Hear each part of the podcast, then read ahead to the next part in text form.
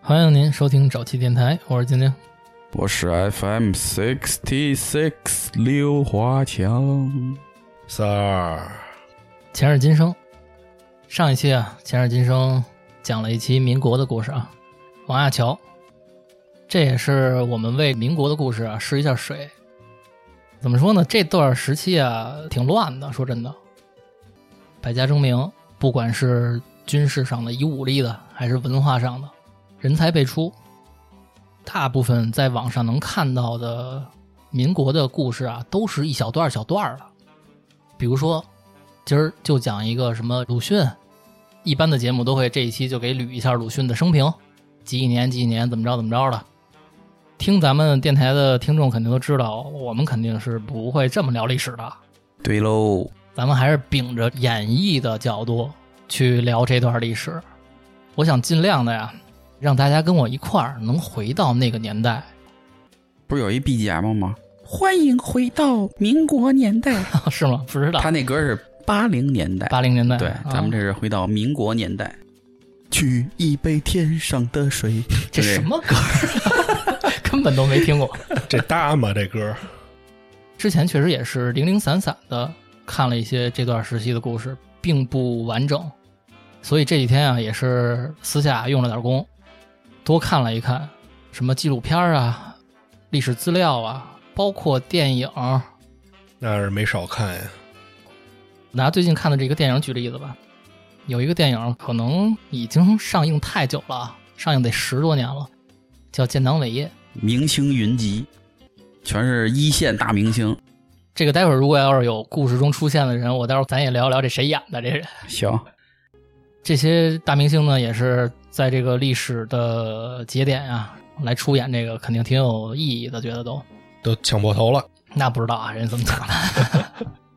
怎么说呢？就是在我来看，如果是一个没有了解过这段历史的人看这个电影的话，就看得一头雾水，应该是。嗯虽然制作很好，服化道、演员嗯，一看就是精良的，但可能也是因为这段历史太过于宏大了，人物太多嗯，线太多了，所以很多明星啊出场可能也就几秒、两句话。完了，他出现的时候呢，他可能演的是一名人，他边上就出现一个名人的名啊字，那还有一个简介是吧？都没有简介，就一名字。哦，叭一出现名字之后，这个剧情就立马向下推，那不就跟咱看那《三国演义》那似的吗？曹操字孟德，然后就没了，都没有这戏，直接就是一名字。有的时候我连这名字都没看清楚呢。哦，就闪过去就了。过去了。所以以我这个观影角度来说啊，我觉得这个电影更适合特别了解这段历史的人看，嗯就看一个流程就完了。嗯，碎片化，它并不能起到让人家了解这段历史的一个作用。我觉得身为中国人，我有这个义务嗯，跟大家多聊一聊这段时间的历史，主要给大家讲讲你的感悟吧。看我怎么编。然后我也先提前声明一下啊，就是我的故事里肯定会做一些对历史史实的修改，就更好的是把这个故事给它顺下去。所以当故事听演绎民国故事演绎。嗯，说完废话了啊。话说到一九零五年，一九零五年的七月份，炎炎夏日，地点呢日本东京，在一所宅院的门口啊，有这么一个日本浪人站在门口看门儿嘿，浪人看门儿，啊，你就想吧，这宅院这浪人也是算低级武士是吧？是那种已经没有了主人的了。哦，然后后来他们在社会上找点工作什么的，散户哈，散户，那他现在应该有主人了呀？现在应该找着工作了。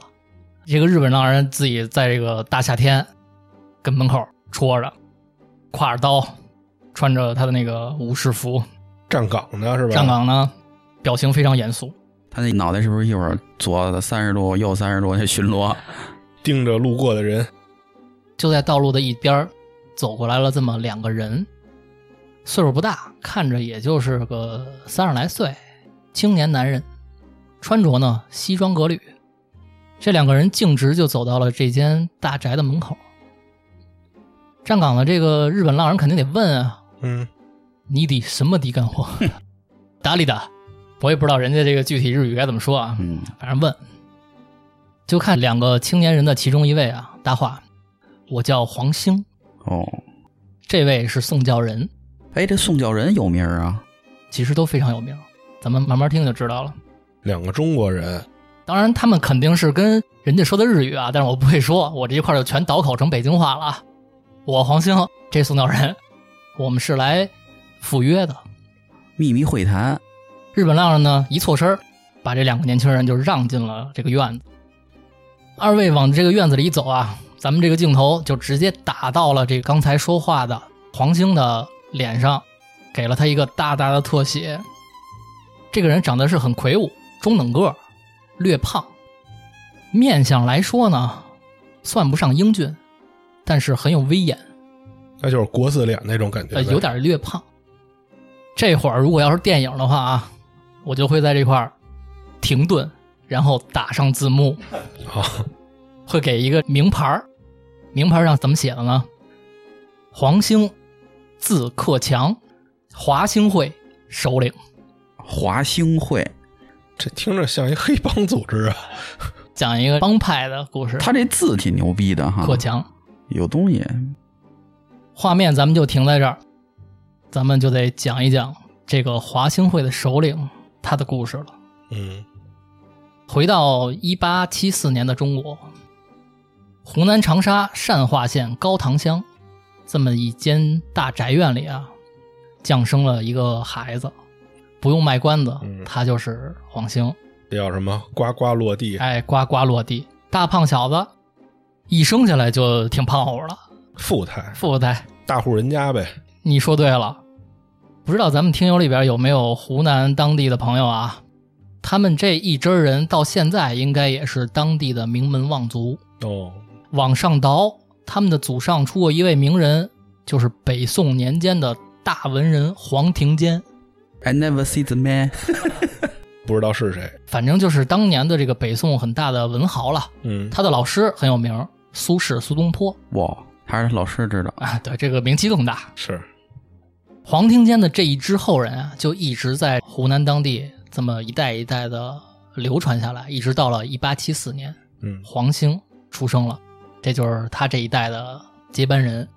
这是一员外家的公子啊。那可不嘛，二代这个黄兴刚出生的时候啊，他还不叫这名儿，他叫黄枕，啊，后改的名儿，是木字旁那个枕吗？是这个车字旁，珍惜的珍，把这个偏旁换成车字旁，这个字儿还挺少见的。嗯，少可能人有文化，知道这什么意思。嗯，没错，那肯定人家是这个真的是顶尖儿文化人，嗯想必这个大宅院的门口也是两行对联儿。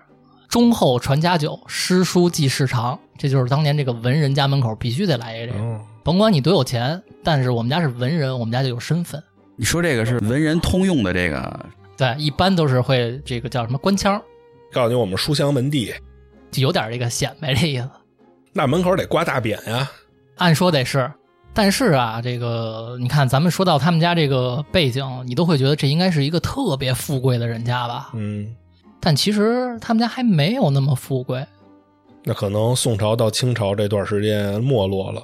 你知道他们家是怎么没落吗？嗯，他们家是主动没落。就是离开这个官场了。哎，为什么呀？你知道吗？为什么呀？因为清朝人啊是满族人的天下，哦， 不是汉人。我们祖上有家训，嗯，不给这个异族人当这个手下，那他们家从元朝就开始没落了 呗。那估计是。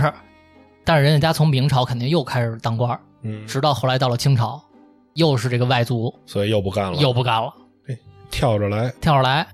这一八七四年已经是清末了，大清已经二百年了，是到头了。所以你想这二百年里，他们家不做官不出仕，嗯，就靠种这个祖上的地啊过活。那是一地主啊。这你说对了，地主，毕竟祖上有这个底子，在当地啊也算是有不少地，嗯，小地主一个，是。家里呢雇点佃户给种种地，平时呢就收收粮、收收这个租子，嗯，这么过活。大家都能活。但是每一代皇家的后人虽然不当官了，但是你必须去好好学习、学文化，嗯，考取功名。比如你考个秀才，中个进士，但是你不出仕做官，就是得有文化。我们得有这个文人身份，就相当于要个证儿是吧？要一个社会叫什么社会阶级，哦，不过不都说这个富不过三嘛，那他们家还挺牛逼。相当厉害。所以人家这个富不过三说的意思是什么呀？就是说你得抓教育，嗯，你这些什么做生意的钱什么的，这都不稳妥，只有教育能一代一代传下来。嗯，而皇家就是这么一个典型的家族，非常值得尊重这么一个家族。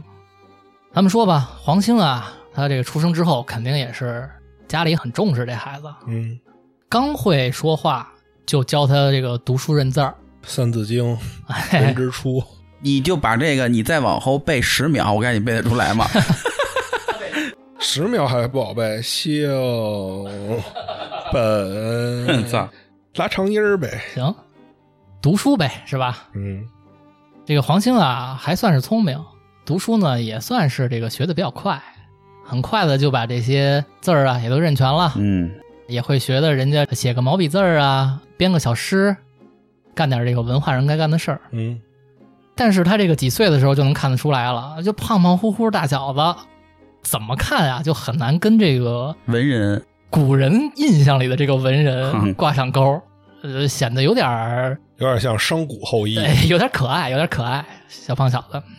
但是好在、呃学问还可以啊，长到这么几岁上啊，就得去学房念书了。哦，这个当地有学房啊，有先生教啊，估计他也是他们宗族的吧？肯定的，因为当地估计没有什么宗族比他们家学问大。对呀，去学坊念书啊，这家里人就有点不放心，嗯说咱们得给他安排一个书童吧。这古人很讲究啊，嗯，这种家里的少爷去念书都得配一个书童。算是完办了，也是。哎，对，算是发小今了，天就这书童是必须得是男孩吗？方便啊。配一女孩不太方便。那会儿古代不女孩儿也不怎么让出门，都小。丫鬟了，女孩哈。对对，对，尤其到清朝，清朝是封建制度特别严重的时候，所谓的什么大门不出、二门不迈，这全是那会儿盛行啊，裹小脚，这已经把女性给压制到相当程度了。当时，不是女性连姓儿都没有吗？有的都是嫁了夫以后跟夫姓儿嘛。咱们上一期民国的时候讲过，民国那个那个婉君，嗯，她还是跟傅姓呢，是，包括这个王亚乔的媳妇儿，嗯她叫王亚英，对，她也是跟老公的名字嘛。说咱得陪书童，挑挑呗，家里最近新来的这些下人们，挑一个看得上眼的。嗯，老夫妻二人啊，挑来挑去，挑上了这么一人。我这块就跟他一直叫黄兴了啊，我就别倒口改名了。看着呢，比黄兴黄少爷啊大着个这么两三岁，其实岁数也不算大，这也算同龄人吧。但是呢，已经是什么活儿都能干的了，穷人家还有老人家， 呃真是手拿把攥的了。看上这孩子了，这孩子一看啊，岁数也合适，外形呢看着也比较忠厚，嗯，挺老实的，就把他叫过来了，说：“来，孩子，你叫什么呀？”孩子回答：“嗯，我我我我家里都叫我三儿。这里还有我的事儿呢。哎牛逼啊！三儿，你还认识黄总呢？那我也随他姓儿了呗。黄三儿吧？” 哎，你看嘿，本家人家当时的这个家里的比较近的家下人等都得随主姓嘛，嗯，看那唐伯虎点秋香里那个，哎，这规矩。叫三儿，不错不错，这名儿听着也挺顺口的，嗯，以后就叫你黄三儿吧。以后啊，你不负责别的，粗活重活都不用你干了，你就负责啊跟着少爷。哦，陪他上学，帮他这个拿拿书啊，嗯，打打下手。碎催呗。给少爷擦擦 屁股。那他妈这少爷是生活不能自理是吧？哎，人家有少爷嘛，护空皇族对，找他们一护工， 我操，现在护工贵着呢。这刚他妈多大找一户三儿，你好工作啊，好工作，保住了。那三儿怎么回夫人啊？那肯定这个哎，没问题，夫人， 嗯、我谢谢您。嗯，哎傻了吧唧的。那你你看，你看有三儿，那肯定， 嗯，没没问题，嗯，好的好的。 你还学得那么像猪八戒？我我像你主要是，给少爷书童这事儿办好了，那就准备上学呗。嗯，临上学那一天，一大早，家下人等啊，就把黄兴的这个要带的东西啊什么的全都准备好，书啊什么的，三儿也给抱好，先去得见过老爷跟夫人，嗯去这个打一声招呼。请安。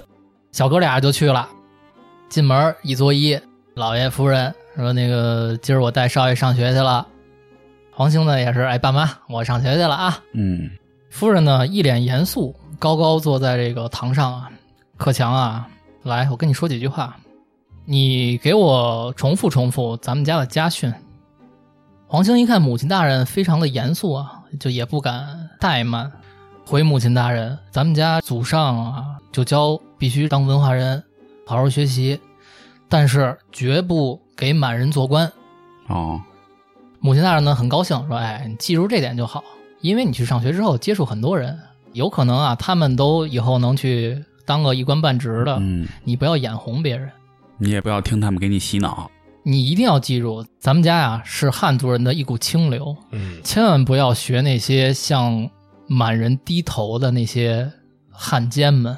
好、汉奸，咱们以现在这个时代人来看，他这是不是有点儿种族歧视啊？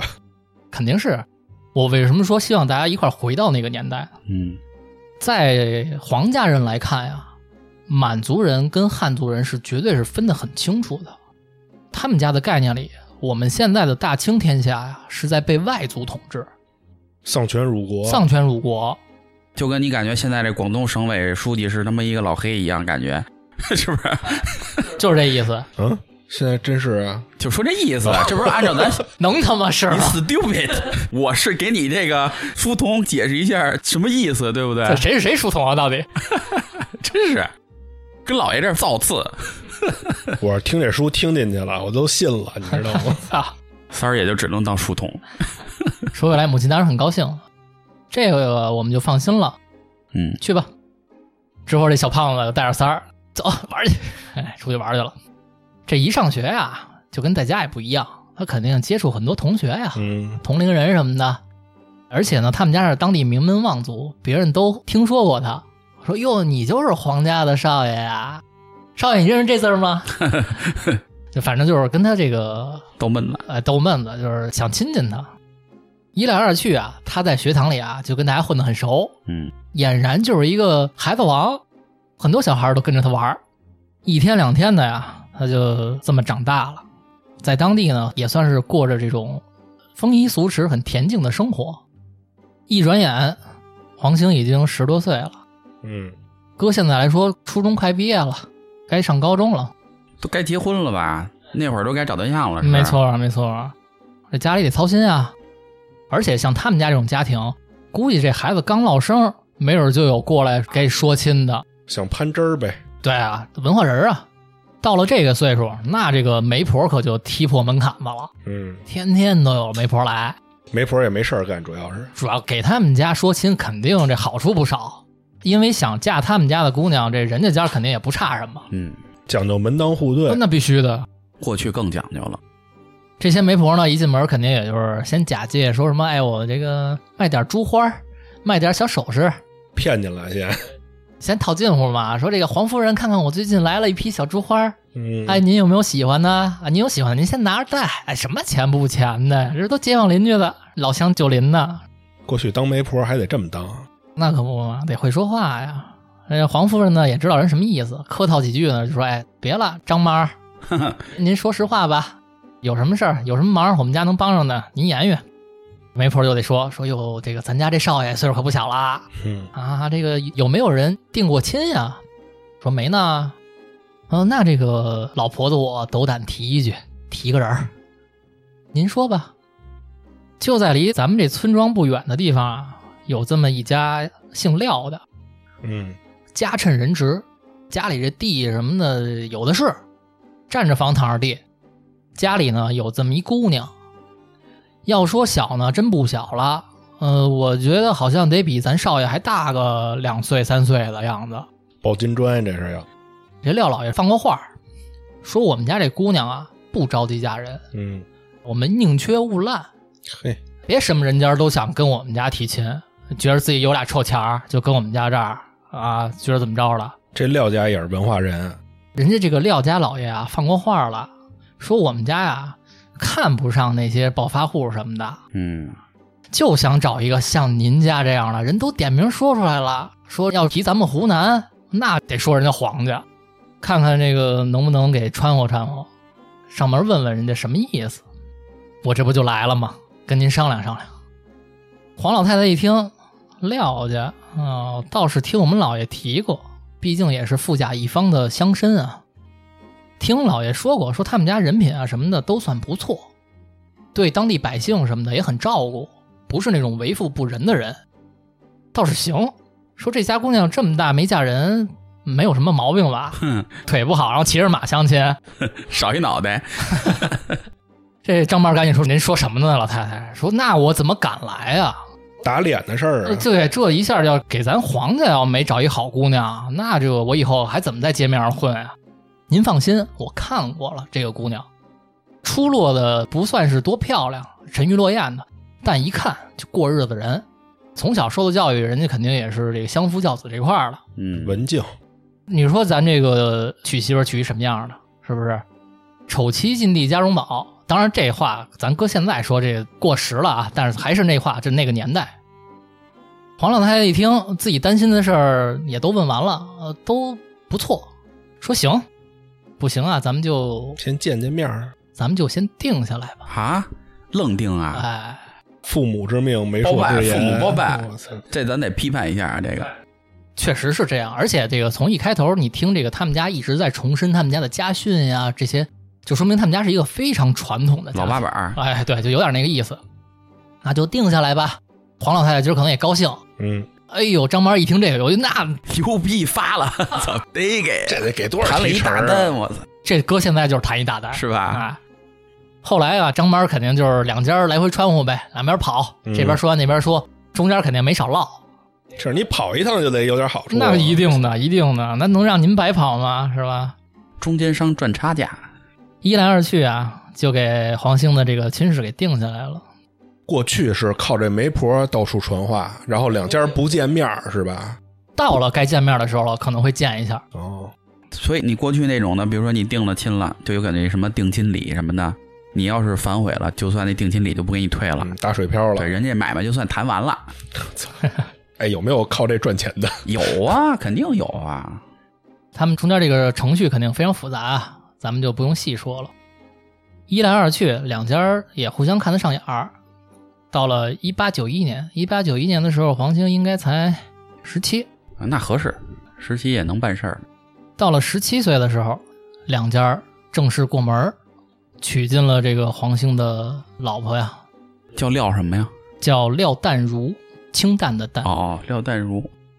十七岁的黄兴结婚了，咱那会儿算晚的了，算晚的了，嗯，大办三天啊，流水席那街坊邻居给多少？给一两银子吃三天，我操我，哦一两银子那可太多了，估计都是铜钱儿铜钱吧儿？是吧？流水席还给钱呢。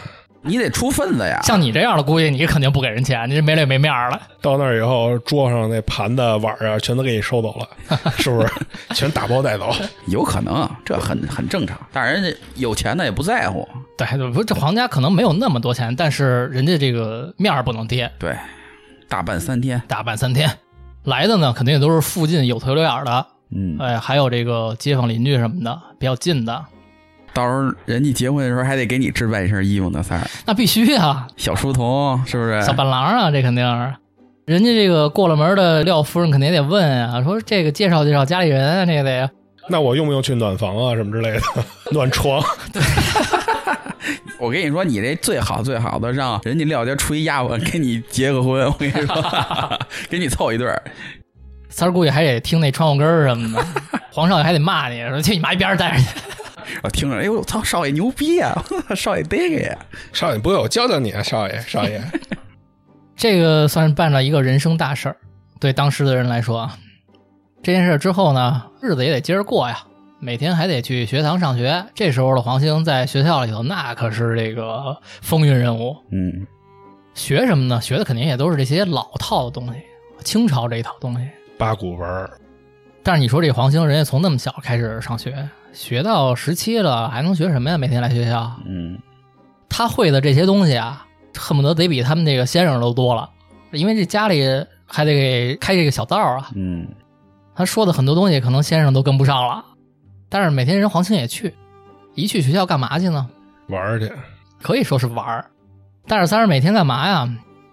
一下课，黄兴就开始三儿赶紧组织赌博、嫖娼去，斗蛐蛐儿，你们都给咱皇少爷看低了， 不是玩这吃喝嫖赌这块嗯，儿的、不是，三十九开始招呼这些同学们啊，说来来来，哥几个到门口，摔跤是吗？哎，练把式，练把式。因为皇少爷文这块儿已经学的不错了，嗯而且一想，我们家也不让我当官儿，是吧？我还学什么呀？我就练练武吧。嗯，他练什么武啊？这当地也没有什么高明的把式，就是跟同学几个之间摔摔跤、滚！滚。 那他这忘本了。 摔跤是人家那边的，这不就这一说吗？就是玩儿嘛，打打闹闹。这时候的黄兴啊，对文化其实那么回事儿了，嗯，就喜欢练练自己的身体。十七了，从小就是大胖小子，这时候长得那更结实了，不是敦实。就迷恋上了暴力带来的快感。 我操！开始啊，小时候先是跟三儿摔，三儿营养不良啊，跟不 上啊！操，不是几岁的时候，人家还没发育呢，嗯没发育的时候，三儿还能跟人家争吧争吧。嗯，长到十一二的时候，这黄兴就天天摔三儿，来来一大背胯，来一小别子，把三儿往这个泥巴里扔。那我这他妈不是疏通，我是一陪练呀、你 是一个我操工具人，你就理解成你一个完完全全的工具人就可以了。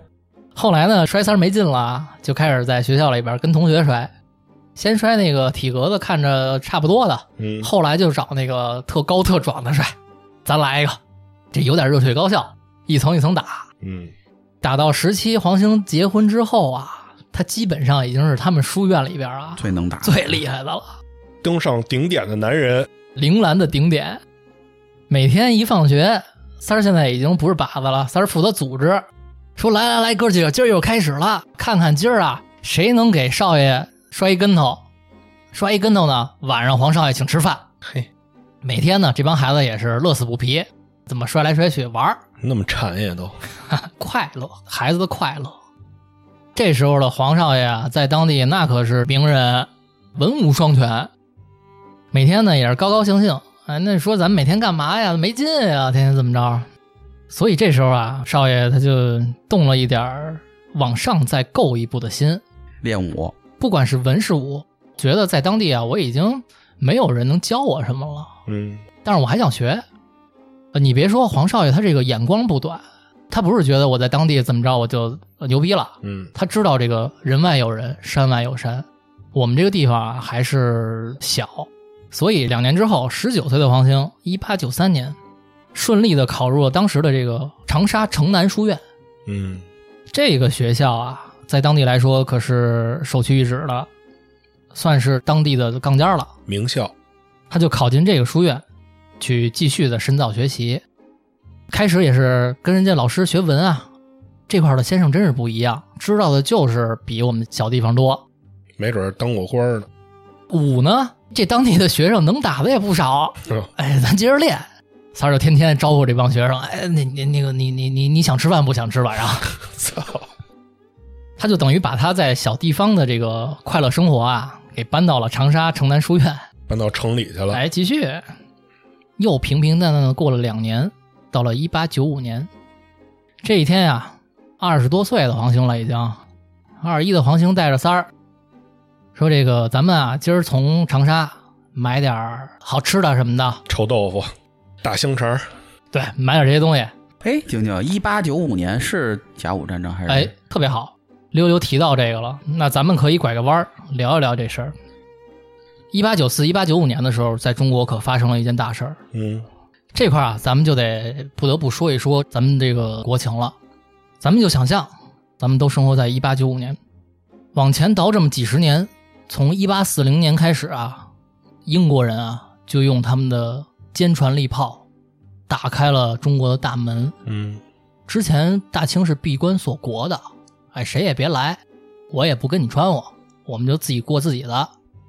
一八四零年的时候，英国人啊发动了第一次鸦片战争，后来呢签订了一个《南京条约》啊，丧权辱国，丧权辱国。这个咱们小时候一直听这词儿。是，什么叫丧权辱国？就是你先得给我割地。当时英国人要走了一片地的一百五十年的租借权，这块地叫香港，从一八四零年开始被英国人拿走的。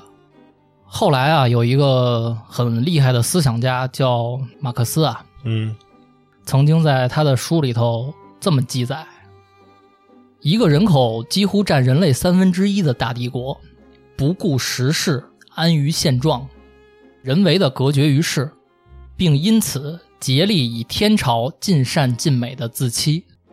他形容的就是大清帝国，嗯，一下就描画出了当时的整个背景。所有大清的子民当时都觉得咱们是天朝上国这不就是后来那小说里面说那叫什么乌托邦那种感觉吗？啊，就有点也自己骗自己。我跟你说，这个英国人他鸦片战争打赢了中国，把香港割走了，中国人当时怎么觉得啊？嗯，中国人觉得丧权辱国的《南京条约》啊，可以当做万年合约，咱们割了就割了，赔款就赔款了。但是有这么一次之后，咱们以后就能过太平日子了。这是人民这么想还是上面这么想？肯定是上边儿先这么想，上边儿这么想完之后，这么宣传给人民，就说哎没事儿啊，咱们不用这个觉得怎么着，我堂堂大清，地大物博，是不我是？我赏他一块地儿，啊这个弹丸之地，是不是？哎我 操，这就是有钱人的思想，给你个小零头是这意思吧？这就是傻逼的思想。精辟，马克思说的没错，这叫这个尽善尽美的自欺啊，嗯给自己找辙。到后来过了二十年，英法联合攻进广州、天津、北京，当时的这个在位的皇帝咸丰帝哎跑到承德，最后病死在承德了。嗯，沙俄帝国呢也趁火打劫，从北南下侵占我国的领土，等于这个万年条约并没有持续多久，二十年。尝上甜头了，而且不得不说呀，沙俄这个国家啊，真是他妈的够狠的，嗯，里里外外、前前后后，沙俄这个国家啊，侵占了咱们中国一百五十多万平方公里的领土，我的成为了在中国历史上掠夺咱们领土最多的国家。这得快十分之二了，嘿，这数学十分之二，十分之二不对牛不对逼五分之一，操你！牛逼！ 哎呀，这数学还是不好啊。三儿，我跟你说，你这书童当的地道，后来呢，也签订了什么北京条约什么的，嗯接着赔款，接着割地，反正就是这码事儿呗。但这会儿你说这帮领导人，呃也不是领导人，你说这帮皇上，啊 这帮会儿，但是你说这会儿，这帮大脑袋们再去宣传说，哎，这个北京条约也是万年合约，我们就能和平了，其实就没有那么多人信了。 是，这第二次鸦片战争之后啊，这个很多中国人就开始有这个意识了，嗯，觉得哟，这是不是咱们太弱了呀？人家才天天这么揍咱们呀、嗯，所以从这个二次鸦片战争之后啊，确实大清也开始抓一抓这个军事，抓一抓发展，商业什么的呢，可以做生意，可以开厂。嗯，过了一段稳中发展的日子，就得说到后来又过了几十年，到了一八九四年了。嗯，一八九四年啊，唉，操，真是没法说。嗯，当时的这个日本已经经历了明治维新，他们其实曾经啊，面对的局势跟咱们大清差不多，差不多，也是被人家洋人用坚船利炮打开了国门。嗯，之后呢，他们也跟咱们差不多，说是这个咱们得反抗啊，得丧权辱国呀、得想一办法呀。嗯，但是后来的明治天皇可以说是日本历史上非常值得记载的一位天皇。明治天皇在这个苦难中反思啊，他就说不行，这事儿嗯，明显的，现在洋人工业革命之后，他们的军事实力啊、文化实力都是现在世界顶尖的。哦，我们跟他们抗衡，无异于以卵击石。嗯，那怎么办？他们牛逼，跟他们学呀。学他们。这个咱们现在也知道，日本人是非常是慕强的，嗯，他们崇拜强者，所以在明治天皇大力的推行之下，日本进行了明治维新，一切都是学洋人，什么都学洋人。到了一八九四年的时候，日本的国力可以说是已经跻身于世界列强了，嗯，军事、经济都不错。那会儿世界人口本来也不多，是吧？对，，当时的这个中国一直在说我们有四万万人口嘛，中国是四亿人，嗯，我刚才还想问问三十四万万是多少呢？你得你直接就给说出来 了，我能不知道 吗？真是的，日本的发展军事，它无非是想打仗嘛。嗯所以到一八九四年的时候，双方都看出来了，中日必有一战。在一八九四年的时候，已经是剑拔弩张了。嗯，这个之前咱们在其他聊天的时候也提到过，当时的这个清政府啊比较腐败，我提个题外话啊，就这个清政府那会儿，汉人当官的人多吗？像李鸿章什么的，相对于满人来说少是吧？或者说那个阶层，上边还是有满人管你的，对，啊就是重要职务都是人家的，就反正人家说话你还得听。对该干活儿你得干活儿，所以就摆烂呗。这也也不是摆烂，就是没办法也。一八九四年的时候，咱们这个统治者是慈禧啊，嗯、啊，有名的老太大太，聪明，大聪明老太太。据说日本人在一八九四年的十一月登陆大连的时候啊，大连湾当时叫日本人都已经这个登陆了啊。嗯， 当时慈禧干嘛呢？十一月是慈禧的这个六十大寿，哈哈，办 party 呢，哎，老太太跟家办 party 呢，哈、哈，是不是也没人跟他说呀？没人跟她说，因为这些人都在干嘛呀？嗯准备寿礼。 操啊，我以为他妈那外面抵御外敌，这边怕老佛爷啊生气，是 不 是？直接别给人添不堵能啊！告诉他大寿啊，六十可是。哎，老佛爷，您看我这八哥可会说万寿无疆。 感情从上到下就没人管这事儿。当然，这个在一线的军人肯定是最惨的，嗯一线的军人肯定人人家在拼死的搏杀什么的。嗯，但是在北京城里边，这大寿呢，歌舞升平啊的，哎，party。资料记载说，当时啊，慈禧办他这六十大寿，光给我送礼吃饭，我这还不高兴啊，我得办三天， 也办 三天，办三天。嘿，这也闹流水席，他拉着当时的这种朝中的大臣啊，得陪着我一块儿看三天戏，咱们嘿，嗯那敢说什么呀？陪着老佛爷看戏呗。发兵什么的也得跟老佛爷说呀。那你想这是吧一层一层往上报，延误军机啊，也嗯，仗就没法打。后来咱们也知道，日军啊在甲午战争中击溃了大清。后来有这个清朝的大臣怎么形容甲午战争？说这个甲午战争，日本人啊一战减我最亲之藩属，他说的是朝鲜，一战就给朝鲜占了，再战陪都戒严，陪都好像说的是沈阳，三战复我海军，就是哼颠覆的覆，就三场战役，三场直接给你干没，而且是怎么着呢？是区区数万之众，寥寥数十之州而已。当时据说日本的战舰只有二十几艘，嗯，这个你可想而知，这二十几艘战舰一个船上能是有一千人，反正不多。这就相当于十个满级的大号上一新手村屠去了，没人反抗。书童说了，没人反抗，还真不是。嗯，当时咱们清军里还有很多很有这个血性的军人啊，就有一位叫丁汝昌的英雄，这也听说过，非常厉害，在甲午战争中真是拼杀在最前线。嗯，后来大清的海军被日军完全给打没了之后，丁汝昌因为接受不了这个事实啊，自己在将军府里边自杀了。受不了这种屈辱，总之吧，一八九四、一八九五年对中国来说是极为重要的一年。开战之前啊，全世界都觉得大清能打赢日本，觉得你虽然是看起来比较弱，但是是相对我们西方来说，这个日本弹丸之国，嗯，也没多少人，怎么可能这个跟你打呢？堆人也堆死了。所以当时西方对中国的态度啊，开始是一直想把中国当成亚洲的一个主要的中心，但是这一仗之后，转移阵地了，整个西方阵营，我觉得操，日本人够牛逼的，日本自己肯定也觉得太了不起了。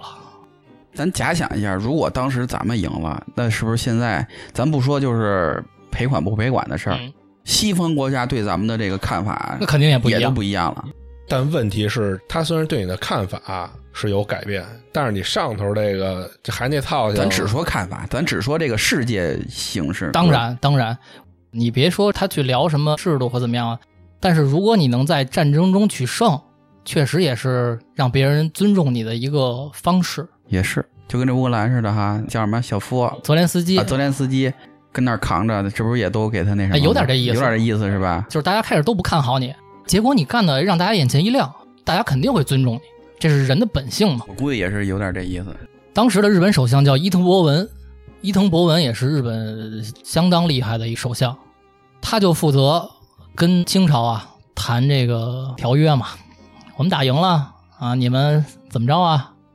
当时的封疆大吏李鸿章登上了渡轮，去了日本去谈这个丧权辱国的条约。嗯，到了之后啊，据说伊藤博文见李鸿章，这应该是就是正国级的一个对谈了。嗯，但是伊藤博文上来直接怎么说呢？直接拍出了拟定的这个条款。他跟李鸿章说：“说你就负责看，看完之后告诉我行或不行，别的什么都别说。我操，这么牛逼呢？不让改条件，”李鸿章也是这意思，说我就不能谈一谈吗？对呀、伊藤博文说不行。你打输了，你没资格。那这个没办法，在这个条约上，当然有很多赔款啊什么的，这具体的咱就不聊。最重要的是要割让台湾岛，嗯，而且伊藤博文说了，你只要签了啊这字儿，一个月之内把这个交接办完。李鸿章当时怎么说呢？凡事纷繁，贵国何必急急？台湾已是口中之物。就是你有这么着急吗？嗯，一个月之内就得全都交接了，已经是你口中之物了。其实这话说的真是已经没有尊严了。对呀、伊藤博文怎么回答？口中之物是吧？尚未下咽，积甚，我还没咽下去呢，饿了饿极呢。之后也是没办法，割让了辽东半岛跟台湾，而且赔款二点三亿两白银。我操，真牛逼！这个消息传到台湾之后啊，全台震惊。史料记载，当时的台湾民众啊，就上街啊，到那个人最多的地方，大家集体痛哭，民众俱哭于市，夜以继日，哭声达于四野。被抛弃了，感觉有点儿。这块儿我也得给当时的台湾人竖大拇哥，嗯，他们不光只是抱一起哭啊。虽然大清已经签署了交割的这些所有的文书了，按说你就已经属于日本了，但是台湾本地在没有任何大清帮助的前提下，武装抵抗日军长达半年之久，就是不让你来，嗯，直到最后实在是不行了，在这个半年之内打死打伤日军三万余人，哇，相当厉害了。打的够狠的啊，相当厉害。咱们后来看那个赛德克巴莱，那等于是日军占领之后，当地的这些少数民族还在用自己的方式抵抗着。哦，不得不说，当地人真的是有血性。嗯，这会儿的大清呢，后人也评价说，已经是变成了一个对内阻碍经济发展、对外不能捍卫主权的这么一个国家了。嗯，整个世界上下没有看得上你的。嗯，看不起你。这个让我感觉特像什么呀？就像是这个，比如说班上有那个挨欺负的学生，嗯，你要说这班上有一个老欺负人的人，老欺负你，那可能是这人操呀。嗯，但是现在是这个全班都欺负你，肯定有问题呀、那肯定是你是不是太弱了呀？嗯，让人觉得你好欺负啊。大清就是这么一个状态。咱们说回来啊，咱们再说黄兴，聊了这么多，咱们铺垫一下历史背景。一八九五年的黄兴还带着三儿在长沙城南书院读书呢。嗯，学校里边这个消息就传的比较快，马关条约这事儿在学校里传开了。三儿开始还不懂呢，说这个他们这说的这是什么事儿啊？黄兴就得跟三儿解释，把刚才咱们聊的这个全聊了一遍。甲午战争，日本人把咱们打了，咱们这个领土没了，跟三儿解释。三儿说：“咱们能干点什么呀？嗯我当兵去吧。”黄兴就是苦笑一声啊，说：“三儿啊，这么说不知道你明不明白？咱们现在缺的呀，不是一个两个像你这样的汉子，缺的呢是整体思想的改变。这会儿的三儿呢，可能还不太明白，但是在之后的人生中，三儿一点点的明白黄少爷这说的是什么了。嗯，这是要革命啊！还是这一年，一八九五年，在签订了马关条约之后啊，整个这个国家肯定是会有一些变动的。嗯，最开始肯定是对大清的不满，对军队的不满，觉得你们看上去好像像你们吹的多厉害多厉害，但结果不灵。那这个是不是咱们就该造反了。不是？他们想的是，那我们就该想办法变灵。他们还想的是让这个大清变强，嗯就像刚才说的，这个全班人都欺负我一个孩子，那我就得想办法变强。你别管我这锻炼啊，学这个拳击啊、嗯，格斗，我好让这个人知道我不好欺负。是，当时的清朝政府也这么觉得，他们就在全国上下办了很多新式学堂，不教原来那些东西了，嗯什么《三字经》啊，什么孔子、老子、孟子，教西洋的东西，科学。那他们从哪儿学的呢？日本哦，其实，在甲午战争之后，中国对日本其实没有那么多的仇恨的情感，嗯当时的这个全民上下的氛围是怎么着呢？是大家就觉得，那日本既然明治维新变得这么强，那我们也变呀，嗯，学学去我们学呀。更多的对日本当时是一种佩服的感觉，就是觉得我之前这么强，你都能打败我，那我佩服你，嗯我跟你学。全国上下兴办这个新式学堂，军队呢照这个人家西洋人的方式去训练军队，这种军队呢在当时呢被称为北洋新军。北洋水师前身是吗？不，他们打败的就叫北洋水师了。要不然怎么能让李鸿章去谈判 去呢？你丫打的， 这一下啊，等于是一种全民上下的一种变革吧。嗯虽然说不上翻天覆地，但是也确实在变。嗯，那咱们说回在长沙读书的黄兴跟三儿，这个爷儿俩叫爷儿俩也行，叫哥俩也行，哥俩得商量。那咱们作为青年人、年轻人，在现在这个局势之下，咱们不能再像原来似的了，每天读点这个圣贤书，圣贤书，完了摔摔跤，还这么玩儿，那太没样了。咱们也得进修，咱们也得学习，咱们也得学人家洋人的科学。但是这个不读圣贤书这事儿啊，不好交代跟，家里怎么交代家规那么严，啊？家规那么严，不让你掺和他妈现在这政府这事儿。咱们就得说回了，为什么黄兴带着三儿在长沙开始买一些好吃的？回家那个做做工作去，是哎咱们吧？回家看看老太太。置办了一大堆礼物，爷俩二人呢一道就回到了家乡。进了家门之后，那肯定是先捧啊！哎呦，这个老母亲大人，好久不见！哟，父亲大人，您身体还好吗？当儿子的在长沙真是太想念您了。嗯，三儿也跟着捧，哎 是是是，说对，给老太太哄的还是挺高兴。在家待了这么三天，这天早上，黄兴看老太太心情不错呀，就跟老太太商量，说妈，我这个想换所学校。他妈说换学校行啊，你想去哪儿啊？我我想上武昌，想上武昌上学去，因为当时啊，武昌办了一所新式学校，叫武昌两湖书院。哦教的都是这种现代科学。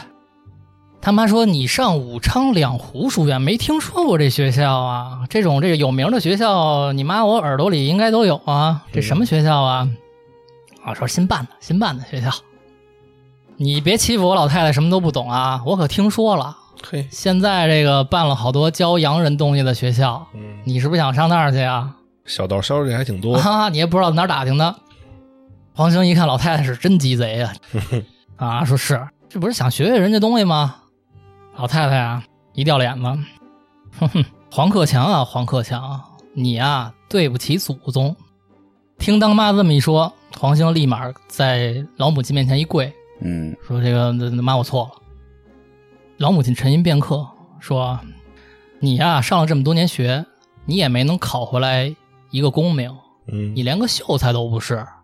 因为黄兴啊，他不屑于考这些东西反正也当不了官儿。啊。对啊，那我考他干嘛呀？他就不考一直。这会儿当妈的就说了，说你都二十多岁了啊，连个秀才都没考回来。你知道咱们湖南刚刚得来的消息，可出了一个神童，有这么一孩子，姓蔡，还没到十三岁呢，刚十二岁，人家就考中秀才了。嗯，你都多大了？你儿子都他妈有了啊！这会儿黄兴已经跟媳妇儿生儿子了，哦，一个大儿子叫黄耶欧。他跟他妈说：“妈，你给他叫来，咱们俩摔一跤，看 看看看你还夸他吗现在这个来咱家串门的人都跟我提姓蔡这孩子，说人家可是咱们湖南的一个长脸的神童。嗯，你瞧瞧你，二十多岁了，跟家干嘛呢？我是不是别把咱家的希望放在你身上，我放在这个耶欧身上是不是才行啊？重新培养是吧？啊，我这号练废了是不是？我再练一个？”Re 啊！怪不得让我这么早结婚呢，操！听妈数了呗，那妈说也是，心里琢磨什么他妈姓蔡的孩子， 那么烦。老太太接着说：“反正我也是放弃你了，快！你想去什么武昌上学什么的随便，但是你走之前给我考一秀才回来，我才放你走。嗯，”黄兴一听有火儿，眼睛就亮了。您说的是真的吗，妈嘿？我考去。之后啊，转过年来，一八九六年，黄兴顺利的考下了秀才，我操，这得多大动力啊！因为他这个确实文化不错，啊，就有基础哈。， 对，一下就考下来了。回来拿着那个说：“哎妈呀，我秀秀才！这个路费，路费。当妈一看啊，操，也是没辙。行，既然我当年说了这话了，我就给你兑现。来，三儿，拿钱去，你们这哥俩赶紧从我眼前滚蛋。嗯，三儿说：“哎，好嘞，滚蛋，拿钱去了。”这爷俩二人啊，拿上钱又离开了湖南，一路啊就去了武昌。两湖书院，嗯心之向往。这他当时那感觉肯定跟去那哈利波特那魔法学院那感觉似的，是兴奋。没错儿，到了之后一看，也是一个特别漂亮的建筑，啊，觉得哇没，见过，这才是我该来的地儿。嗯，这里边不知道人摔跤怎么样，但是进书院你得考试，啊不是随便就能进。 操你扒拉脑袋就一个，那能我有行吗？秀才文凭啊，哎，他这秀才文凭，你别说，还真是帮上点忙。哦，拿着秀才文凭，再加上他们家这家底儿，这家底儿我说的可是祖上的家底儿哦，不是说他这钱。哦，一提祖上黄庭坚，嗯，有文化，有文化，那这个学校里的老师们什么的，人家也是大清朝的人啊。一听，哎呦，这个黄家人来上学了，可以，可以，可以，一下就给录取了，很顺利。嗯，顺利入学之后，黄兴才开始了他真正的这个怎么说呢，成长吧。进新手村了，两湖书院里呢，每天的这种课啊非常多，文的武的什么都有。嗯，这块儿咱们就跟现在就很能有代入感了，学的就差不多，语文、数学、英语什么的，数理化，数理化。而黄兴呢，在这段学习的时间里啊，有两个学科是拔尖儿的，一个是地理，另一个是体操，就是体育吧，算是。哦，毕竟从小摔跤的底子，是，没过一年呢，他在这个学校里边也成了风云人物。嗯， 哎，大家都认识他，这是克强兄，哈哈，来摔一跤。然后打架哦打出来的，这还是星星到哪儿都发光哈。你说的是那个黑猩猩那猩猩吗？ 在两湖书院的生活，他就也过得不错，整天带着三儿，没事儿呢也给三儿灌输一些这种思想，哦，去那儿上学也能带书童，可以啊。但是你可能不能进教室，就外面等着，外面等着，就跟这个现在有好多我看有那个养狗的朋友啊，他去什么七幺幺什么的， 操，你丫这比喻真傻逼，什么他妈玩意儿啊？哎呀，这是整段之最经典之处。宝宝在这儿等我啊，妈妈待会儿就出来。外面他妈给你家狗偷走，操偷你自己是吗？三儿，别呀！但是三儿这个好学的心还是有的，每天晚上在住所里边，他也问问少爷说：“少爷，你们今儿都学什么了？嗯我听你们这里头说这话，我都听不懂。”哎，黄兴就说：“啊，今儿学的英语啊，英语能教教我吗，少爷？”他说：“行啊，来，你先给我读 A B C D。”三儿说：“A B，呃， 属鱼的是吧？只有七秒的记忆，你说这不对，青青，你要按照你刚才讲那个黄兴教他 A B C D，他就 汪汪汪汪，这样才对。这号也废了。哎呦，我操，太逗了！黄兴就说瞎话了，说哎算算算了，你把那个洗脚水给我打一下吧，啊，我洗洗脚，赶紧睡觉了。每天过着这种生活，咱们就说这么一天，下课了，下课了就说三儿这个，咱出去吃一口去，这边好吃的多啊。你像武汉热干面，小龙虾，嗯，是我操，爷俩呢边走边聊，说哎，听说这个有一个叫什么什么这个蒸虾的不错，小龙虾，湖南跟湖北的口味不一样，哎，就聊，姐俩就边聊边走，跟这学校里头，因为这个聊天嘛，他走路也没看道，就撞上了迎面走来这么一人，俩人就叭就这么一撞肩膀，这他妈是照面儿了。哈，这一撞肩膀，俩人肯定先得互相看一眼啊，你瞅啥呀？瞅你咋的？人家是这个湖南人，不知道湖南人怎么说。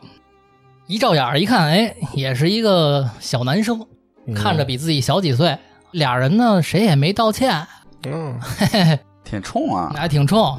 咱们刚才说了，黄兴是一个就体格子比较健壮的人，嗯，这个小男生呢很瘦弱，这都没装动，这不会是小宋吧？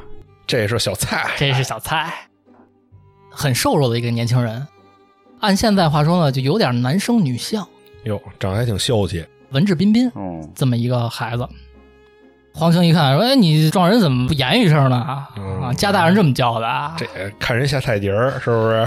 看好欺负，一看这个瘦弱的男生呢，并没有任何害怕的感觉，哦，双眼呢炯炯有神看着黄兴，这也是一练家的呀。说明明是你先撞的我呀，嗯你走路不看道啊，为什么我要跟你道歉呀？ 嗯，在理。哎，这三儿就跟边上，哎，在理嗯， 三儿你跟边上，嗯 你看这个，功夫里那个，怎么不帮忙啊？嗯，忘。三儿跟边上一说在理，这黄兴也觉得自己可能有点理亏，而且一听这个瘦弱男生说话，一听口音，湖南人，老乡湖南口音，弗兰音，你哪儿的呀？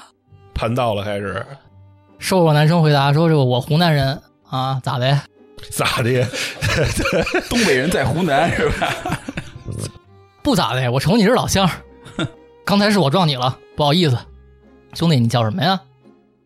对面这男生一看，哎，给台阶了就下呗，说哟，那那个不好意思啊，不知道是老乡儿，我姓蔡，我叫蔡耿银， 哦，他字耿银，他名字就叫耿银，哦，蔡锷也是后来改的名儿，蔡锷是北京大学校长吗？不是蔡元培是，哦，他记混了，啊这往后也有蔡元培的事儿，是吗？哎，有的。明星出场，，对，各种明星出场。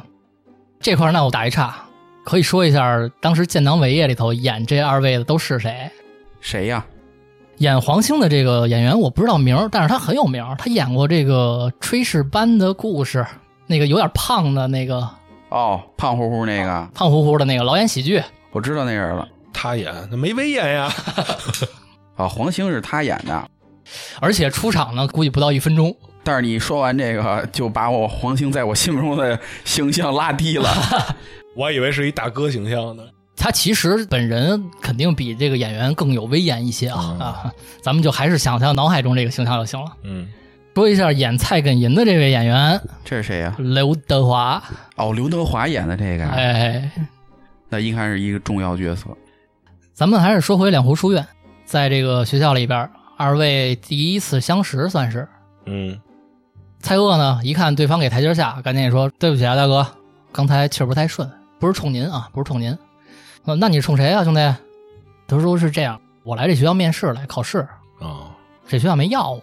嘿，想当年我十二岁中秀才，哟， 这提及伤心事儿了。这不是我妈口中的别人家的孩子吗？对啊，这一下这黄兴就对上了，就是你呀、啊！操、那为什么不要你啊，兄弟啊？按说你这个应该学识挺好的呀。嗯，蔡艮银啊，一叹气，说嗨，操，因为点儿乱七八糟事儿。因为当年啊，我在我们当地啊，跟我老师学习，完了呢，我老师啊惹着点事儿，这个学校呢一听我是他学生，就不要我了。吃瓜唠了，那贵老师是哪一位啊？我老师啊，数个字儿说，梁启超。嚯，操，都是名人啊。跟床上开会的就 超哥，应该是我记得。那这个两湖书院感情其实是清朝自己办的，当，然啊，咱刚才说了，这个是他们这个政府要办的。嗯，这是匪区的种子，梁启超，哟，这可鼎鼎大名啊！嗯，梁先生的学生，您可是确实是最近听梁先生遇上点事儿，因为当时的历史背景是这个戊戌变法失败了。嗯，蔡锷就说说，哎，这不是失败了吗？我老师他们在这个北京菜市口六君子都殉国了。嗯，我老师呢跟康有为康先生俩人呢就跑了，远渡日本，哎，那谭嗣同是他们这块儿一块儿谭的嗣吧同就杀了他，是吧？被杀的是吧？六君子之一。我这还脑子里一直背着那个谭嗣同的那那首诗呢。来，我自横刀向天笑，去留肝胆两昆仑。好，这诗就两句，就这两他有前两句，但是后两句最有名。还说回这二位在两湖书院，黄兴一看说：“哟，那真可惜，嗯，那怎么办啊？说兄弟，那你这个学校不要你怎么办、啊？现在，蔡艮银就说那没辙，不行啊！我想我凑点钱什么的，我去日本找我老师了，此处不留爷，自有留爷处，处处不留爷，回家种白薯。乌托邦嘛。正说着呢，这边上啊就有人过来叫这个蔡艮银，赶紧走吧，走走走，跟这儿干嘛呢？这红人来了，不是，是跟这个蔡艮银啊有结伴的朋友哦，嗯一块儿都没要，这都是师兄弟儿呗，估计当年。嗯，被牵连了，叫这个蔡肯银，咱赶紧走吧，离开这块儿。什么新式学院啊，还是那帮老八板儿，怕他妈连累他们。走走走，肯银。蔡肯银这会儿那没办法，朋友叫了，赶紧就跟黄轩说啊，这个大哥，我有急事儿，我得先走了。青山不改，绿水长流，他年得见，咱们再聊。够江湖的。俩人互相一行礼，就这么告别了，短短一面。三儿呢说：“这个赶紧吧，少爷，那热干面摊儿该收摊儿了。”啊黄兴就带着三儿出去赶紧吃面去了。这么一次简单的相见，造就了呀后来的一段传奇历史。 这叫什么历史的车 轮是吧？ 历史的车轮，怎么这么土气啊？听着， 碾过了黄三儿的狗腿。小时候看小说不都写吗？这都是一般是开场，你这个这不刚新手村吗？在这个新手村里啊，黄兴就接着学呗，学地理，学体操，嗯，一直到了一九零二年，黄兴都二十八了。鸟哥现在来说，二十八还上学的，可能都得是这个考博士什么的了。嗯那他们家孩子都十一岁了，那可不嘛，都不小了。这一年刚开春儿，春暖花开，武昌的天气也非常不错。嗯，黄兴早上起来带着三儿，今儿天儿真不错哈、三儿跟边上，嗯，是是咱是，给吃早点去了。 你走点头儿，你走点头儿。 早点摊儿再不去关门了，哎，我这不是 一个干巴瘦的一个吗？怎么他妈老馋啊！完，黄少爷吃鱼，你吃鱼刺儿，你馋。赶紧吧，上早点摊儿吧。我也不知道人家武武汉人早上起来都吃什么啊，热干面？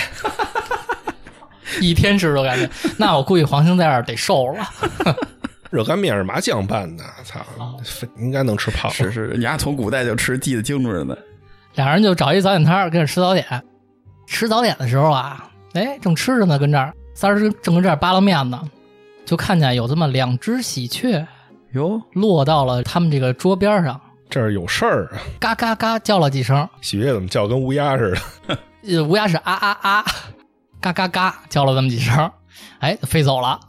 黄兴就很开心，喜事儿啊！早上起来喜鹊登枝报喜，嗯，这是好事儿。三儿嘴里含着面，嗯嗯嗯嗯嗯。俩人呢，吃完饭就去学校了。这一去学校啊，一看确实今儿好像有点事儿，一大帮学生都聚在这个校园里边儿，哎呦，开晨会啊，这是。哎，有点这意思。那黄兴赶紧就入列呗，嗯，往这人群里一站，说干嘛呢？跟这儿跟学生打听打听，干嘛呢？你们这儿？这边上学生就说来大人物了，来大人物了。谁谁哎呀、谁？来了？湖广总督张之洞。说有这么大官儿来咱们学校干嘛呀？他不知道。说待会儿有事儿要宣布。那黄兴就带着三儿跟这人群里等着呗，看看这个张之洞张大人的真容。嗯，等了有这么个把小时，从这个楼里边儿出来了这么两队官兵，开始这个列阵，呃对，夸夸夸都列好了。紧跟着呢，学校校长就出来了。同学们，安静一下，安静一下。今天学校里来了大人物，张大人莅临咱们学校。现在呢，请张大人啊跟大家说两句。 操！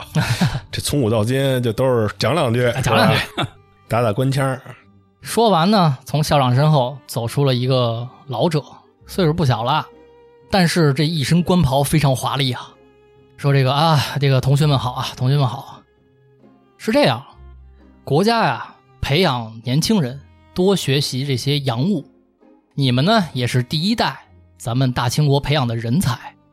现在啊，我要向大家宣布一个好消息，嗯，国家呀下达了一个指令，说是让我们在当地啊选拔一些优秀的学生，官方出钱供你们啊出去留学。哦，出国深造去，白嫖啊，话音刚说到这儿，那学生就炸锅了，叽叽喳喳又开始议论上去哪儿啊？这这这么棒！嗯，张之洞清清嗓子咳咳， 别着急啊，学生们。当然啊，肯定不能大家都去，咱们慢慢来，因为国家的这个资金呀、也有限，是都他妈赔出去了。可能不是吗？这是一九零二年是吧？对，其实中间还隔了一个庚子国难呢，就八国联军进北京。这个咱上次讲那个义和团的时候已经详细的提过这段历史对，张之洞就在台上接着说，同学们肯定也都知道，一八九四年我们输了甲午战争，割地赔款。一九零零年，八国联军攻入北京，我们又割地赔款。所以现在国家很需要你们这样的人才来振兴我们的国家。嗯资金有限，咱们慢慢来。我跟校长刚才已经聊过了，在咱们学校里头，我们挑出了一个学生。啊，就挑一个呀？两广地区学校很多，哦，哦，一个学校挑一个，有的学校可能多，谁知道人看什么呢？操！你说那会儿要是也是他妈的送礼才 能去，那他妈就废了。我也不卖关子了。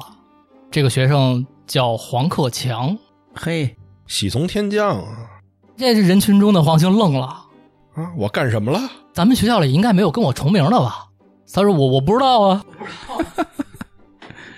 这会儿所有学生的眼光齐刷刷的就看向了黄兴，啊，都认识他。那肯定啊天天摔跤啊，开始议论，哎呦我这这随礼了吧他？啊，这怎么回事？怎么他呀？不知道这位学生在不在场啊？嗯，哎，那三儿赶紧说在在在呢在呢。张之洞一看三儿，这孩子怎么长这样怎么这德行啊？这他妈校长怎么回事儿？我他妈要人才！啊？回头就看看校长，咱换一个吧，要不然。校长说不是不是不是他不是他，边上那个，边上这黄兴才回过味儿来。张大人，我我叫黄克强嗯，啊。那张之洞一看这还行，这小伙看着不错。之后的事宜就让校长跟你沟通吧。嗯，我也希望其他学生以黄克强为榜样，勤加学习。咱们争取每一年都要送学生出去。那今天就这么着，底下哗鼓掌。然后三儿说了：“哎呦，咱中午庆祝一下，吃热干面去吧。这得吃小龙虾去，操！之后校长招黄兴怎么聊什么的，咱就不用细说了”， 嗯，就开始给他办手续，决定啊送黄兴去日本的东京弘文学院学这个师范。当老师的那个学完之后回来好能培养人才，哦，我们是先培养这第一代的教育者，之后啊，肯定黄兴带着三儿得先回趟家，跟家里人说一声啊，嗯，我又要转学了，看看妈，看 看爸，啊，带点儿礼物什么的。啊，又臭豆腐、呃大香肠这一套，这回是热干面了，从武汉带，不是长沙带了，那他妈的东西还能吃吗？都 坨了，给带点小龙虾，嗯，见着妈。妈一看这些东西啊，说吧，要上哪儿啊？嗯，三儿说这个，嗯，去外国。他妈一下就愣了，上哪儿？啊说是去日本。那会儿闭关锁国那么多年，按理说想去外国这件事儿非常应该难，这是一个天大的机会，这真是天上掉馅儿饼，而且还掉你嘴里了。说哟，那你这个远渡重洋啊，行吗？没事儿，妈啊，我肯定得去。这不是家里头也给您生了这么俩孙子了吗？这会儿已经俩儿子了，他不是好几年没回来了啊吗？中间肯定回来，咱就没说。 嘿，这不也您也有孙子了吗？ 有俩号练呢，啊，您练他们就完了，这时候这都十多岁了，这考秀才去了，可不嘛，就我这块儿您您就当练废了就完了。他妈一听说 去去你妈地吧，赶紧上你媳妇儿那屋报自己道，骂自己。赶紧回你媳妇儿那屋。多长时间不见你媳妇儿了？人家这个在家里真是这伺候公婆伺候的可好了。嗯，这得三胎呀，得讲究政策呀，哎，对，响应政策去，完事儿你再给我走。黄兴一听老妈松口，就回屋找媳妇儿去了。在家过的这几天，反正也是身在曹营心在看汉，看，心都跟那儿了， 心早飞了。没待这么几天，赶紧匆匆让三儿收拾东西，又回到武昌，准备登船去日本。登上了远渡重洋的火轮船啊！黄兴站在甲板上眺望自己的祖国，真的是百感交集。因为在他成长的这些年里啊，中国真的是遭受了太多的磨难了。这会儿的黄兴站在甲板之上，就想：我这一去日本，回来一定要改变中国，一嗯，定不能再让这些外国人看不起我们了。有抱负。哎，那咱们这个民国的故事这一集就停在这儿了。嗯，开出新手村了。那就感谢您收听这期的《前世今生》，我是金星。